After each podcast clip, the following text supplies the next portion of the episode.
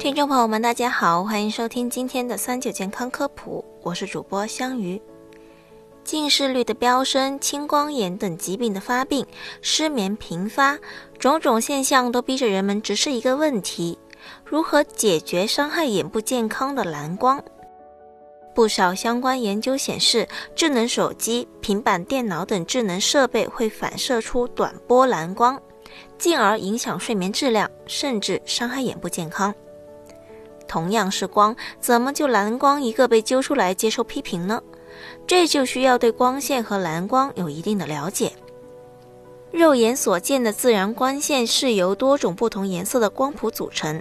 光谱之所以呈现不同的颜色，是因为波长不同导致的。但值得注意的是，波长越短，能量就越高。日常生活中，蓝光随处可见。蓝光可能存在于电脑显示屏、手机等数码产品中，还可能存在于液晶电视、LED 灯等常见的家具中。蓝光波长约在四百纳米到五百纳米之间，属于短波。因携带的能量大，长时间的短波蓝光摄入会引致视觉疲劳，严重情况下甚至会造成眼底疾病。除此之外，有研究还点出蓝光影响睡眠质量，改变人体节律。渐渐的，人们把蓝光和有害画上了等号，开始想方设法避开蓝光的伤害。既然蓝光有害，那挡住蓝光不就行了吗？基于防蓝光的理念，一系列声称保护眼睛的产品和应用被开发了出来。卖眼镜的商家们开始推销起防蓝光眼镜，各品牌的手机也上线了夜间模式，声称能降低夜间使用手机的蓝光伤害。但是，防蓝光真的能护眼吗？在睡前使用夜间模式玩手机之后，睡眠质量真的变好了吗？对防蓝光眼镜有效与否的问题，曾有媒体走访并做过实验，测试了市面上标注了能阻断蓝光的眼镜，不同人佩戴防蓝光的感受不一。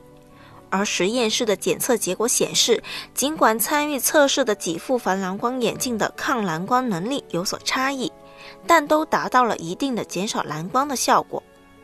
然而，问题不是出在这里。国家轻工业电光源材料质量监督检测中心的副主任黄如喜提醒：蓝光不是减得越多越好，佩戴阻隔能力过强的防蓝光眼镜还存在色彩失真、亮度不足的风险，同样会影响视力、视觉。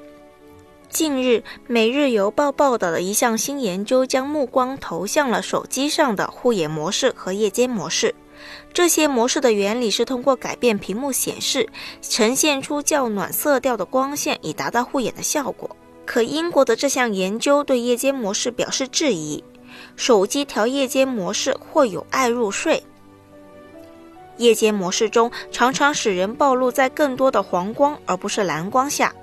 科学家们研究灯光对小鼠的影响，发现暴露在黄光下的小鼠们唤醒时间更长。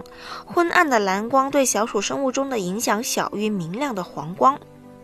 曼彻斯特大学的蒂姆·布朗博士解释，人们普遍认为蓝光对生物钟影响最大，但实际上蓝色光线和暮色降临有关。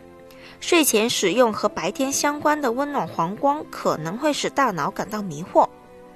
由此，研究人员表示，晚上看手机、笔记本电脑接收的蓝光可能没有想象中可怕。研究人员还提示，睡前使用昏暗的冷光，白天使用明亮的暖光更有益处。